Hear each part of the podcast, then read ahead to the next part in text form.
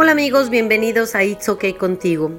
El día de hoy, como todos los veces, vamos a tener una conversación nuevamente con nuestra queridísima licenciada Susana Pasanetti. Así que los invito a que oigan este pequeño segmento que ella nos ha preparado con mucho cariño.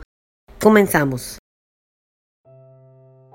Buenos días, buenas tardes, buenas noches. Soy Susana Pasaniti y hoy quiero presentarte un tema de suma importancia y es cómo poder estimular a tu niño o niña con discapacidad. Nos vamos a, a dirigir específicamente a niños con déficit de intelectual, con chicos que tienen problema madurativo, con chicos que van a implicar tal vez el ingreso de una terapista para que él desarrolle sus capacidades. Un niño o niña con discapacidad intelectual, tú sabes que suele presentar dificultad en los procesos de pensar, de entender y de aprender. A ellos les resulta más difícil y lento lograr las cosas que hacen otros niños. Estos procesos son difíciles de adquirir y se desarrollan desde el nacimiento o incluso antes de nacer. Tú sabes que la capacidad de aprendizaje se puede ver afectada tanto por una enfermedad como también vivir en ambientes sin suficiente estimulación. Es muy importante recordar que durante los primeros cinco años de vida el cerebro se encuentra con mayor capacidad de aprender que en todo el resto de la vida. Por eso aprovechar este momento de la vida para estimular a tu hijo o hija con discapacidad intelectual es fundamental para que pueda desarrollar al máximo sus capacidades. Existen diferentes niveles de severidad en la discapacidad intelectual. La característica principal es que existe mayor lentitud en aprender. En los casos más graves, el aprendizaje es mucho menor y al niño o niña le costará mucho más aprender cosas nuevas o de mayor complejidad. Desde los primeros meses de vida debes estimular la capacidad de aprendizaje de tu bebé. Lo primero que puedes hacer es repetir acciones que le provoquen risa. Por ejemplo, puedes hacer muecas en el espejo con el objetivo de que el niño o niña se, ría y se ponga contento. Se pueden hacer muecas y volverlas a repetir. Otro ejemplo es soplarle la cara suavemente y esperar su respuesta. Si el niño se ve con agrado, repetirlo. Puedes también jugar con con pañales o con paños de colores para esconderte detrás, ponerte sobre la cara y decir aquí está, aquí no está, descubrirte con el, con el paño o la tela. Es útil que el bebé pueda jugar con elementos seguros que llamen su atención por los colores, por las texturas o sonidos, que los pueda chupar y morder. No necesitas gastar o invertir en juguetes especializados. Puedes hacerlo tú misma con lo que tengas en casa. También es muy positivo leer cuentos, escuchar y cantar música infantil mostrarle y nombrarle los objetos, las personas, los animales, así como hablarle con cariño acerca de lo que está sucediendo cotidianamente.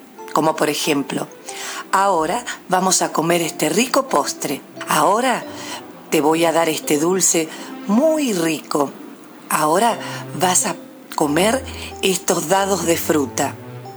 El momento del baño puede ser otro recurso de estimulación, con juguetes blandos, inclusive con tus propias manos para llamar la atención de tu niño. Puedes dibujarte ojos en las manos, hacer como títeres utilizando los dedos como pelos. Eh, no necesitas, como ya te dije anteriormente, invertir una cantidad de dinero extra para tener juguetes específicos. Busca en las redes, seguramente vas a encontrar un montón de ideas para fabricarte tus propios juguetes.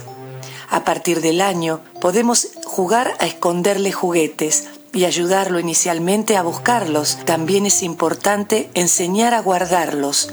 Desde los dos años también podemos jugar a reconocer a las personas por su nombre, que reconozca a su familia, a las personas que le integran. También ayudarle a que reconozca las partes de su cuerpo, repitiéndoselas y desde los tres años jugar a nombrar los colores, las formas y los números. Todo depende del grado de discapacidad que tenga tu hijo. Recuerda, siempre cuando hables con él, tienes que hacerlo mirando a sus ojos, de frente a él y sobreactuando, expresando muy bien las palabras, con muy buena dicción, para que él pueda observarte y así imitar.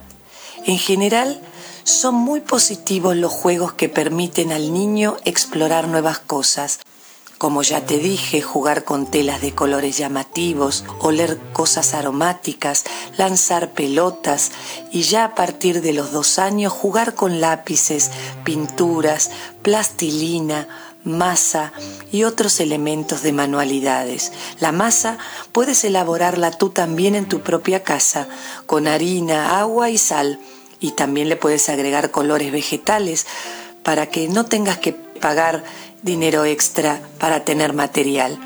Es importante que sean adecuados los elementos que vayas a utilizar en términos de la seguridad en su manipulación y que haya alguien adulto o mayor atento a cualquier necesidad. Ten en cuenta eh, la toxicidad de los elementos porque muchos niños exploran con su boca. Así que eh, procura que todos los elementos que utilices eh, no sean tóxicos. Cuando más estimules a tu hijo y lo trates de manera natural y sin diferencias, mayor será la posibilidad de integración y de autonomía de tu niño. Espero que te haya servido esta entrega aquí en Razones Vivas. Te espero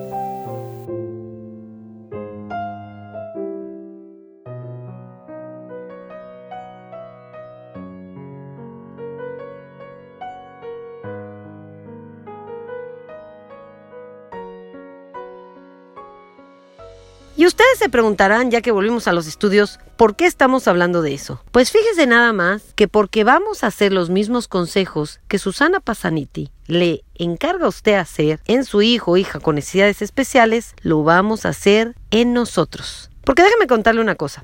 Cuando nosotros tenemos un hijo, una niña, un niño o varios, como es mi caso, con necesidades especiales, entramos a un mundo nuevo, un mundo que no importa qué edad tengamos, ni qué experiencia tengamos, no estamos preparados para entrar a Él.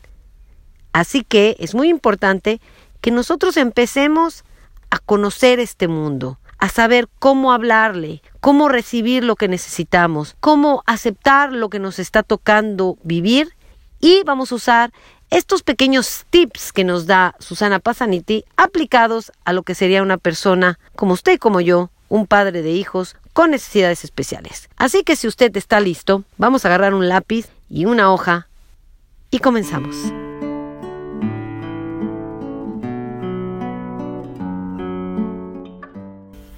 Bueno, pues ya estamos aquí de vuelta. Esperemos que todos tengamos nuestro lápiz y nuestra hojita. Y vamos a empezar con algo muy interesante que dice Susana, la repetición. La repetición es un proceso muy importante que nos va a ayudar a nosotros, como padres de hijos con necesidades especiales, a repetirnos a nosotros mismos cualquier mensaje que queramos que se mantenga con nosotros. Todo es una rutina, ¿sí? Todo es repetición, desde que nos levantamos hasta que nos acostamos.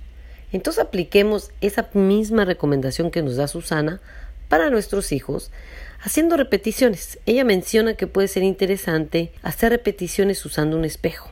Así que lo que yo les pido que hagan es lo siguiente. Pueden agarrar y comprarse en una tienda un espejo de mano, pueden hacerlo en el baño, pueden hacerlo en el tocador de su cuarto, pueden hacerlo cuando se suben al automóvil. ¿Y qué vamos a hacer? Vamos a repetir. Vamos a vernos al espejo y vamos a repetir. Yo estoy bien. Yo tengo derecho a equivocarme. Yo no tengo la culpa de esto. Y yo voy a ser feliz. O cualquier frase que usted considere que le va a dar ánimos. Yo muchas veces lo que hacía es que me paraba en el espejo y me empezaba a hacer muecas, me moría de la risa y como que mi día empezaba con una actitud diferente. Y en la noche me volví a reír y me decía a mí misma, Tuve un día difícil, pero también me divertí. Así que podemos hacer este ejercicio tan pequeño, tan sencillo, que es una cuestión de repetición que nos va a ayudar a cada día vernos mejor y sentirnos mejor.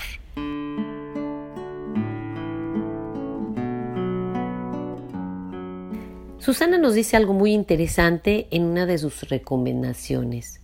Y dice así, léele cuentos y ponle música.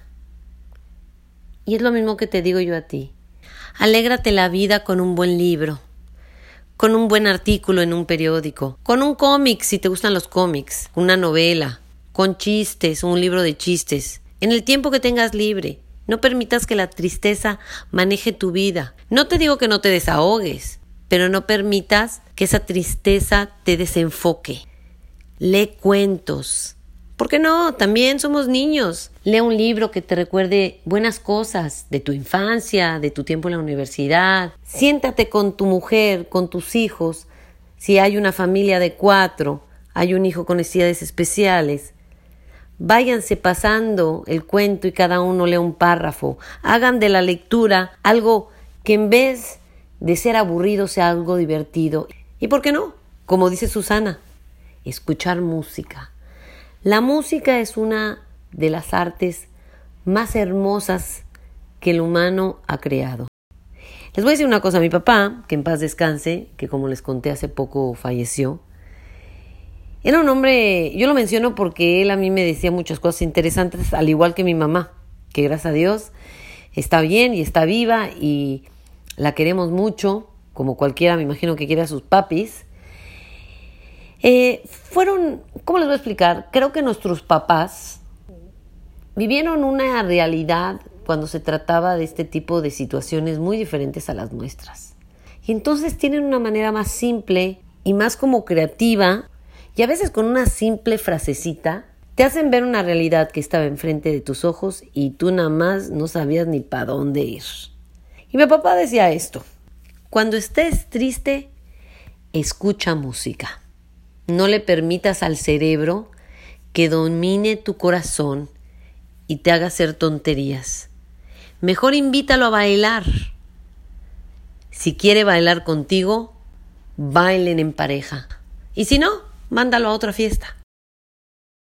Y la cosa bella de la música es que la podemos oír a cualquier hora. Y con la tecnología que ahora tenemos, podemos estar en el autobús, podemos estar eh, bañándonos, podemos estar haciendo cosas que igual tenemos que hacer en el tiempo que tenemos libre y escucharla. Inclusive hay aplicaciones en donde puedes tú tocar piano, simplemente siguiendo con tus dedos en la pantalla del teléfono, creando la melodía y no sabes qué bien te sientes porque estás creando algo tan hermoso, aunque ya está creado, pero tú te sientes súper bien ahí pegándole a los botoncitos y diciendo, hijo, le acabo de tocar la quinta de Beethoven.